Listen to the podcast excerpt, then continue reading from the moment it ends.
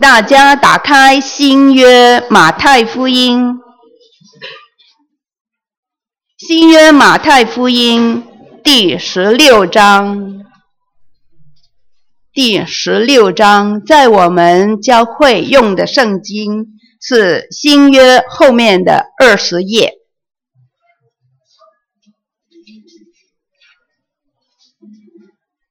马太福音十六章。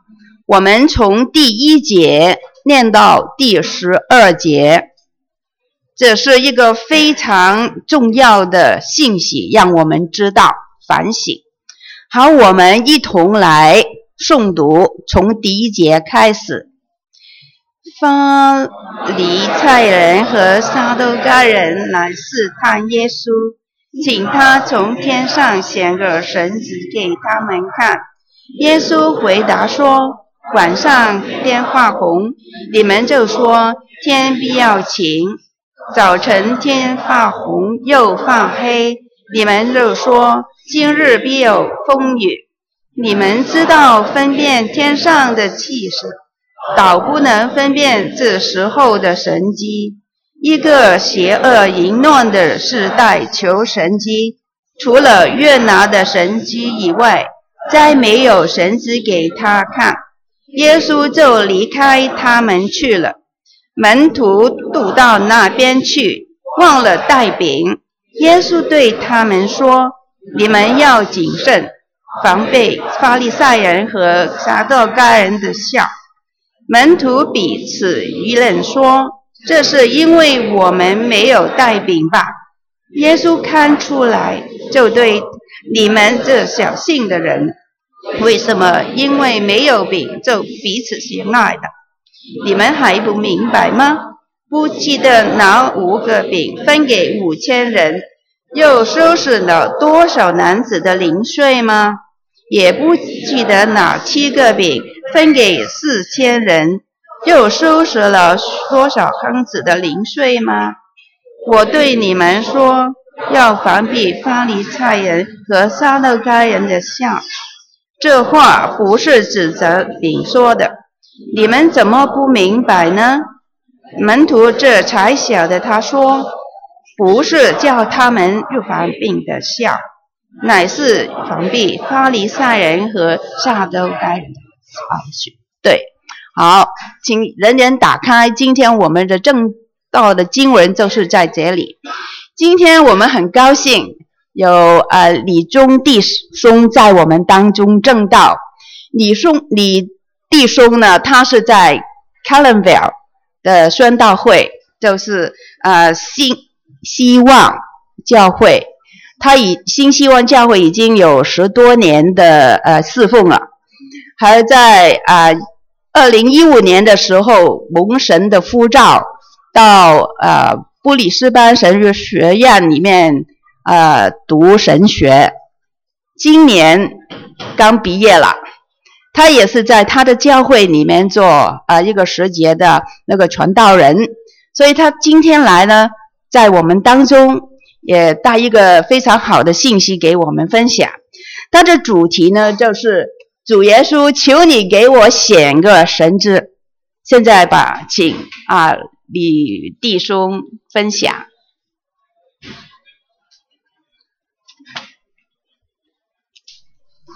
好，让我们一起做个祷告。主耶稣，求你在我们中间。你若不在我们中间，我们的聚集就是枉然。让我们的心向你全然来敞开。求你来帮助这传讲，也帮助我们的每一位在座的弟兄姐妹。愿圣灵来指教我们，讲的可以讲得清楚，听的也可以听得明白。愿你的话语。在我们生命中扎下根来，我们这样的祷告，奉耶稣基督的名，阿门。啊，我们下一周呢，我们就到了圣诞节了。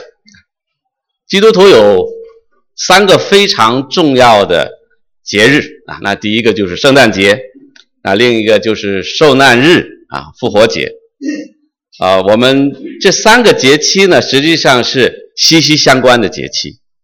圣诞节意味着自由拥有的那一位，道成肉身来到我们的中间，成就了救赎，啊呃，成就了这个来到我们的中间。那受难日呢？我们英文叫 Good Friday，就是好的周五。为什么好呢？因为周五的时候，这个周五，耶稣基督死在十字架上，他成就了对我们的救这个救赎，所以对我们是好的。然后呢，三日之后他又复活啊，这就是三个节期，他们是很紧密的联系在一起的。那么有一次呢，有一位弟兄啊，我们有一个查经组啊，这个弟兄提了一个非常有意思的问题，他说：耶稣基督既然是神，他为什么不施展他的全能，从天而来，然后行一个很奇妙的神迹，让所有的人一看，哇，真厉害，然后就全都信服了？这不是很简单的一件事吗？为什么耶稣基督一定要走上这个？来到世间，走上死亡的之路，又要再复活，有这个必要吗？换句话讲，如果是这样的话，我们可能只需要一个圣诞节，我们没有必要去要什么这个呃这个圣诞日和复活节。那那就我们可能很不高兴。但是具体的原因是什么呢？我们要从今天的经文来出来看一下啊。第一节他说法利赛人。和撒都该人前来试探耶稣，求他显个从天上来的神迹给他们看。什么是法利赛人和撒都该人？啊，法利赛人呢，用我们今天的话语，就是什么犹太人的宗教领袖。我们如果再想听懂一点，他是什么？犹太人的知识分子。这些知识分子呀，他们对这个圣经很有研究，然后他们也很有热诚。他们称法利赛人的意思是说，与是与世界分开的这么一批人啊，这是法利赛人。那什么叫撒都该人呢？用我们大陆的话讲，这撒都该人叫红二代，他们是权贵的这么一个阶层。他们是在犹太社团当中最主要的两股势力啊，但这两股势力，他们平时的时候。他们实际上是敌对的啊，他们是敌人，他们都在工会里头，就像我们现在的议会一样啊。但是他们的信仰和教义分歧是非常大的，很少在一起。这一次他们却要在一起，为什么呢？来试探耶稣。这个试探我们知道不是什么好词啊，不是什么好词。为了什么呢？为了找耶稣的把柄，因为。耶稣所作所为，对这两股势力都造成了一个极大的威胁。为什么法利赛人觉得他有威胁呢？因为耶稣所展现的是神的爱和怜悯，这跟法利赛人所讲的这个宗教的认识常常是不一样的，而且认为耶稣破坏了他们的传统，所以呢，他们决定要。拒绝耶稣，但是所有的人民群众又跟随了耶稣，这又使得这个撒都该人心里很担心，因为这是他们的这个怎么讲？他们的这个领域啊，他们所管辖的，所以呢，他们联合起来要给耶稣找麻烦。法利赛人呢是相信有神迹的，但他相信神迹是从。天上来的这个一个神迹啊，这是地上的，就耶稣的这个医治啊、赶鬼呢，还没有进入到他想象的神所行的这个神迹范畴之内。他应该从天上行一个什么奇奇怪怪的事情，应该是耶稣，应该才是神的神迹。撒都该人是根本就不信神迹，所以呢，这两批人来找到耶稣，说：“你若是从神而来。”就应当按我们的要求显出一个记号，我们就心悦诚服。然后呢，你若行不出来，那怎么办？那你就名声扫地啊！这些这些人就像刚才那位弟兄所提的一样，耶稣，你给我们行一个神迹吧，你表演一下，我们就服了你了啊！那我们继续看，耶稣回答说：“黄昏的时候，你们说天色通红，明天一定是晴天；早上的时候，你们说天色又红又暗，今天一定有风雨。你们知道分辨天色，却不能分辨时代的征兆吗？”我们在大陆的北方有一个谚语，就叫“早霞不出门，晚霞行千里”啊，跟这个跟这个谚语是很像的。犹太人认为神所居住的这个天堂和这个天气，它在希腊文里头都是一个字啊，都叫 Horonos，是都是一个同样一个词。所以耶稣用他们说天上的这个记号，谈到天气的记号，这是一个啊用一个词来推过来的。耶稣是在说什么？耶稣对这些人说：“你们这些人看起来蛮有知识，蛮有生活的经验。”但是你们的这些知识、这些经验，只是一个属世的聪明，只是一个属世的知识，你们没有洞察属灵的这个呃属灵的洞察力。耶稣是在讲什么呢？说你看现在的这个呃社会、人心、政治的状态，以及耶稣做的教导、所行所为、所所所作所为。就跟天气的预兆已经显明了耶稣的弥赛亚的这个时代的来临，天国的来临。而这个时代就是旧约圣经所预告的这个时代，是神预报过的这么这个时代，也就是你们法利赛人和撒都该人所盼望的这个时代。但是你们能够分辨这个天气的天。但是你却你也有属灵的知，你也有圣经的知识，但是却不能分辨这个时代，而不仅不能分辨，却用这种邪恶的居心来求这种天上的记号，这是极大的对他们的一个讽刺。其实弟兄姐妹，我们对今天的天上的记号、属灵的这个气候，我们清楚吗？所以耶稣就继续回答说：“他说，邪恶和淫乱的世代，要要要寻求神迹，除了约拿的神迹之外，不会有什么神迹给他了。”耶稣就离开他们走了。这些人对圣经旧约非常的熟悉，所以当耶稣说到淫乱、邪恶的时候，他们立刻能想到什么？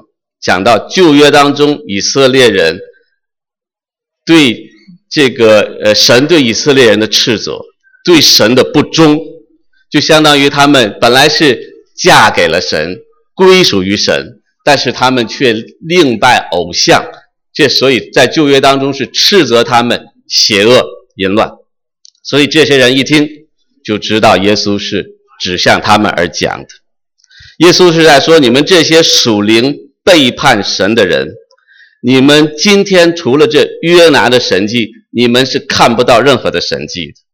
什么是约拿的神迹？那这是旧约的一个故事。如果我们弟兄姐妹对旧约熟悉的话，我们应该知道啊，就是旧约的时候呢，神呼召约拿，犹太人的一个先知，啊，以色列人的一个先知，让他去对尼尼微传讲信息，让尼尼微人悔改。因为尼尼微人在历史上著名的暴力非常非常的糟糕啊，但是约拿不乐意去，非常不高兴去。为什么呢？因为尼尼微是犹太人的敌人，就像我们二战的时候中国与日本的关系一样。所以呢，约拿一听到让他去尼尼微去讲福音，他立刻上了一条船。尼尼微在东面。那就是今天的啊、呃，这个伊拉克的摩苏那些地方，他就上了一条船去哪呢？去西面，去西班牙那个地方。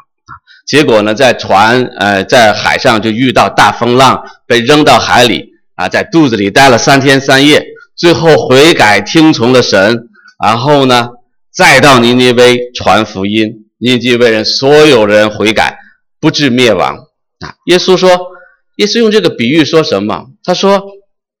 他在预表他的受死和埋葬三天后他也要从死里复活，要使世界的人悔改的这一件事情。耶稣用这个比喻对犹太人实际上是很麻烦的，因为犹太人实际上在指出他们是离弃了神啊。那我们就很快的讲哈，耶稣就说完这个就走。其实你如果看马太福音的话，你要翻到十二章的时候，十二章三十八、四十二节的时候，你在那里发现一个一模一样的一次的法利赛人的这个问话。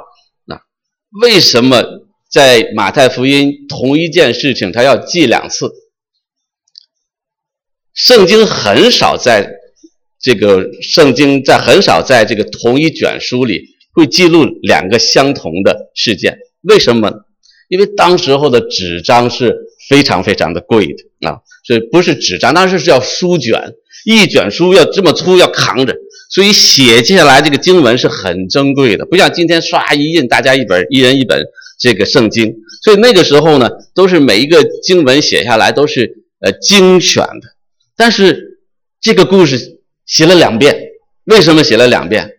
说明当时候人太喜欢做这样的事情，太喜欢求神迹的这样来挑战耶稣，是不是跟我们今天很像啊？但是这一次耶稣的回答比上次的内容少了很多啊！上一次回答非常的详细，表现出耶稣已经对这种无理取闹已经不再做过多的答复了。于是他就走开了啊！这是求神机的这一段啊。我们继续往下看。门徒到了对岸，忘记了带饼。耶稣对他们说：“你们要小心，提防法利赛人和撒都该人的笑。”也就是说，这个船刚刚划到对岸，门徒们突然注意到忘了带吃的了啊！耶稣这时候呢，他还在想着。刚刚与法利赛人和撒都该人的这一场交锋当中，于是他提醒门徒说：“你们一定，这是一个命令，你们一定要看，要小心法利赛人的和撒都该人的笑。”那我们知道，在十二节的时候，我们都读了，这是酵，是指他们的教导啊、教训。在圣经当中呢，酵是有两层的意思的啊。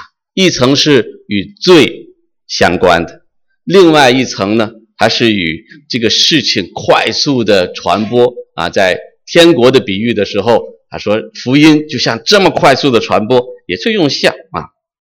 在这里，耶稣提醒门徒们，你们要小心这些人的教导，这些的教导可能会对基督徒的这一个新的信仰群体。会造成一个非常广泛的、非常负面的影响。这些教导是一些似是而非的教导，门徒们，你们要小心再小心。然后呢，门徒们就这样开始讨论，他们就彼此议论说：“这是因为我们没有带饼嘛。”门徒，耶稣说的是一件事情，门徒想的是另外一件事情。耶稣想想的是刚刚与法利赛人、撒都该人的这一个争争执，用非常严肃的、用非常命令的语气说：“你们要小心他们的笑。”你说门徒们是不是应该考虑一下，耶稣到底说什么？他们也刚刚看，他们就在旁边站在那里，他们应该就此推推出来一些合理的推测吗？没有。他们立刻想的是什么？没有饭，没有带吃的这件事情。所以他们觉得，嗯，耶稣肯定是提醒我们，今天的中午饭可能没有了啊。他们，他们怎么能把这个酵和饼混在一起？这是是不是有点太牵强了啊？我们只能说什么呢？这些门徒对吃饭的这件事情太关注，太关注。那我们继续往下看哈，耶稣就知道了啊，就说小心的人呐，为什么议论没有饼这件事呢？于是耶稣就说，指出门徒的小信啊，就是信心小。其实马太福音，如果我们有机会从头至尾查考的时候，你会发现一直都在提到门徒的小信。但是为什么他们会小信呢？因为他们关注的的焦点仍然是世界的属世的需要，而不是属灵的事物上。他们担心的是没有饭吃，所以对他们刚刚看到的。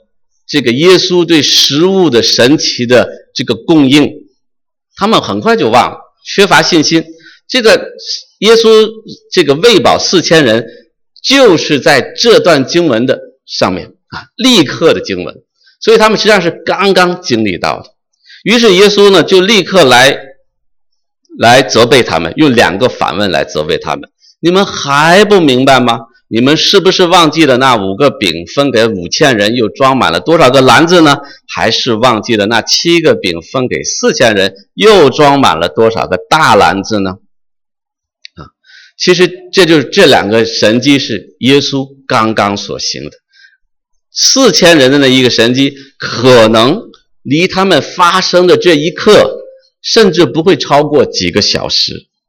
耶稣喂饱了。这么多人用几个饼、几个鱼喂饱那么多人，他们是不是刚刚经历过这样的事情？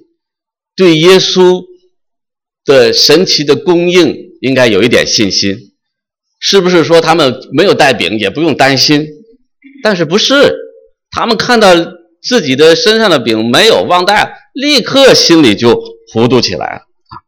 那我们继续往下看，耶稣说。我对你们讲的不是饼的事，你们为什么不明白？你们要提防法利赛人和撒都该人的笑，这时他们才领会耶稣说的不是要提防饼的笑，而是要提防法利赛人和撒都该人的教导啊。所以呢，你会发现耶稣这么一责备，门徒即使在耶稣没有告诉他什么是法利赛人的酵的时候，他们已经明白了啊。也就是说，他们第一次不明白，是因为他们属世的这个忧虑，对生活的担忧，使他们在第一次里头没有明白过来。那么，我们就要想一想，这个经文要告诉我们什么？其实告诉我们很多，我们只讨论几个重点。我们先想一想，追求神机的这一个讨论啊。那我们就回到我们最初提出来的这个问题。神为什么不行一个神机，让我们所有人看见了去信他？这个问题实际上是一个虚假的命题，嗯，而我们真正的要问的问题是什么呢？神机真的能让人达到信神的目的吗？神机真的能让人达到信神的目的吗？啊，我在。我我就用手机的那个微信呐、经常跟大陆的一些人去探讨啊，呃，探讨信仰的问题，有很多的群啊。然后呢，有的时候谈到信仰的时候，这个时候就经常会跳出来一个人，经常会跳出来一些人说，哦，很自豪的讲，我是一个无神论者啊，我是个无神论者，你不要跟我谈信仰。其实我以前也是无神论者，我是生在红旗下，生在新中国，长在红旗下的。一个彻头彻尾受无神论教育的这么一个人，但是现在明白，我们基督徒都明白，其实没有什么比称自己是一个无神论更能羞辱自己的这件事情啊！我们在大陆的时候都看这个《动物世界》，赵忠祥演的啊，里面讲各种的动物，神奇的植物，神奇的鸟、鱼类，哇，就一迁徙，每年迁徙几千公里，没有 GPS。啊，他依然能准确的到那个地方。然后你猜赵忠祥怎么说？他说：“啊，神奇的大自然，多么的讽刺！我们的眼睛，我们的眼睛比单显要复杂的多，不知道复杂多少多少倍。一个单显几千块钱，我们眼睛好几万，估计也没你也不愿意去换。我们带着好几万的两只眼睛到处走，但是人胆敢说我们的眼睛是变出来的。”所以，人在神的伟大的创造主面前，在这些神迹的面前，可以是视而不见的。这些经文实际上更加的讽刺，因为在十五章我们刚才提到了，耶稣刚刚行了神迹，喂饱了四千人。哎，这时候你猜怎么了？犹太的宗教领袖来了，你给我来个神迹吧！啊，其实旧约的以色列人缺神迹吗？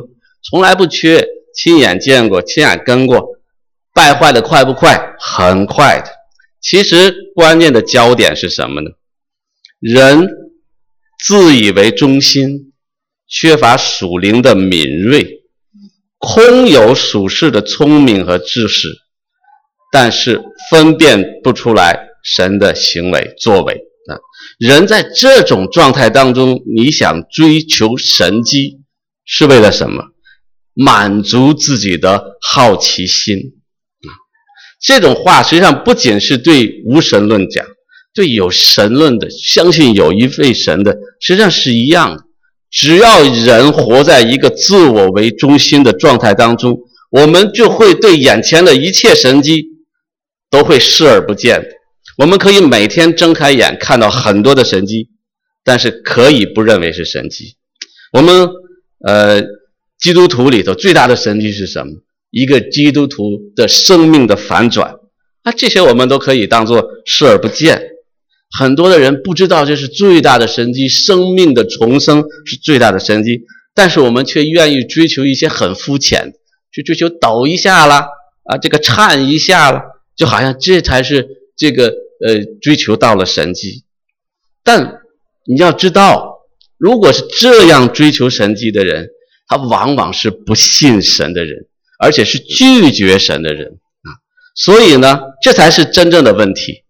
人求神机，很多的时候是为了什么？是猎奇，是让神按照我的要求来表演一个神机，但是忘了一件事情：神是神，人是人，人是尘土，你怎么胆敢跟神去让神去为你来表演？我们连基本的这个位置都没有摆正。但是耶稣又说了，神迹你们要，我们给你一个，就是约拿的神迹，这就是指向耶稣的死和他三天之后的复活。他说，人若接受了这个神迹，就必须要悔改，人要从自我为中心的生活当中转离出来，要学会以神为中心。若不悔改，这个神迹就成为了神对人的永远的审判。这是约翰福音所表达，这个神迹是一个是一个双刃剑，所以弟兄姐妹们啊，我们我也不知道我们当中有有没有慕道友啊，所以我们要审查我们在寻求神的时候，我们的思想是不是摆正了啊？我们的思想是不是开窍了？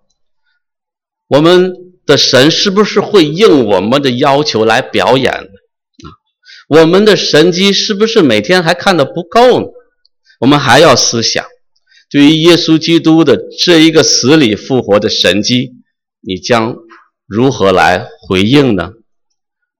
如果你回应的对，这一个神迹就成为你永远的祝福；如果你没有回应，这个神迹就成了我们永远的审判，但是我们也要对我们跟随耶稣基督的这些弟兄姐妹要提醒，因为今天追求神迹的这个风气在教会里头是非常的流行，那这难道不就是法利赛人和撒都该人的笑吗？其实这种做法的本身。它表达出的是肤浅，它表达出的是不信。我不是一个不相信神迹的人，我是一个相信神迹的人。我也经历过很多的神迹，也经历过很多神的同在。但是，我就要问弟兄姐妹：哪些人见的神迹最多？那些门徒见的神迹最多？他天天跟随着主到处走。他随时可可以看见神迹，所以弟兄姐妹，你你应该做一个什么样的人？你要做一个追求耶稣的人，你要做一个跟随耶稣的人。耶稣走到哪里，你跟到哪里，神迹就自然的与你来相伴。所以，我们愿我们的弟兄姐妹做一个追求主耶稣的人。那我们继续在讨论软弱门徒的教导啊，讨论门徒们是不是应当理解主耶稣的心意？我们基督徒是不是应当理解主耶稣的心意？但是我们从今天的经文发现，和我们的生活发现，往往啊不是的。为什么呢？因为我们太关心自己的生活了，太关心我们中午饭和晚饭要吃什么了，以至于耶稣跟他们讲是一回事情，他们想的完全是另外一回事情。耶稣说：“你们要小心这些人的教导。”啊，这些人会在会堂里头，呃，以神的名义，呃，说的很像这个神的话，但是是人的思想。哎，这些人却想的是吃饭的问题。啊，弟兄姐妹，我们这样的门徒，如果我们是这样遇到这样的问题，这样的教导，能分辨得出来吗？是不是很危险？如果我们今天打开这个叫 YouTube 啊，呃，如果上网。哇，那信息这信息爆炸，什么信息都有。你如果太爱吃饭了，有危险了。为什么呢？你恐怕不能分辨出来哪是神的话，哪是人的话。这样的信徒会跌倒吗？啊，我们知道经文圣经马太福音后面都告诉我们，跌倒了啊，因为耶门徒这个耶稣一上十字架全跑了。啊，这些耶稣的所讲的道理，他们都放在脑后去。弟兄姐妹，其实我们很容易是这样的，我们很容易以为我们是信靠耶稣，以为自己站在了主这一边。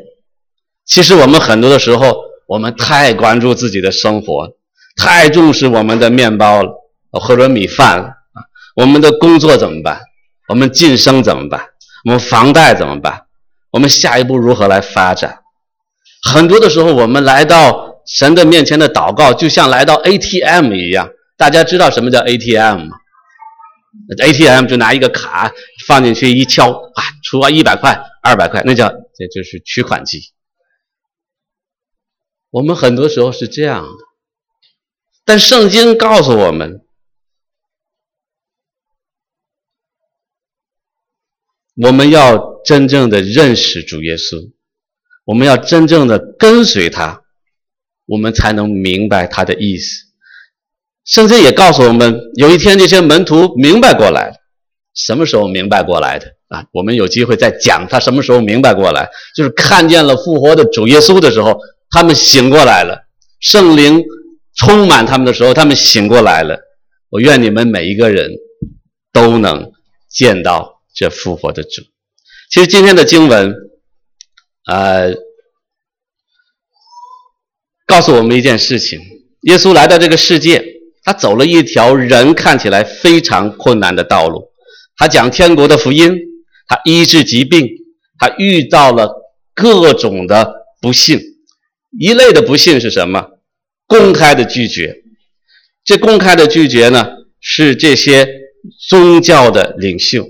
因为耶稣所作所为不符合他们对神的认识，所以这些人公开拒绝他。最后，这些人就把他们卖给外邦人，然后让外邦人处死他。这是一种，还有一种叫小信啊，门徒们愿意听从他，跟随他，但是对生活的忧虑太多了，以至于不能明白他的心意。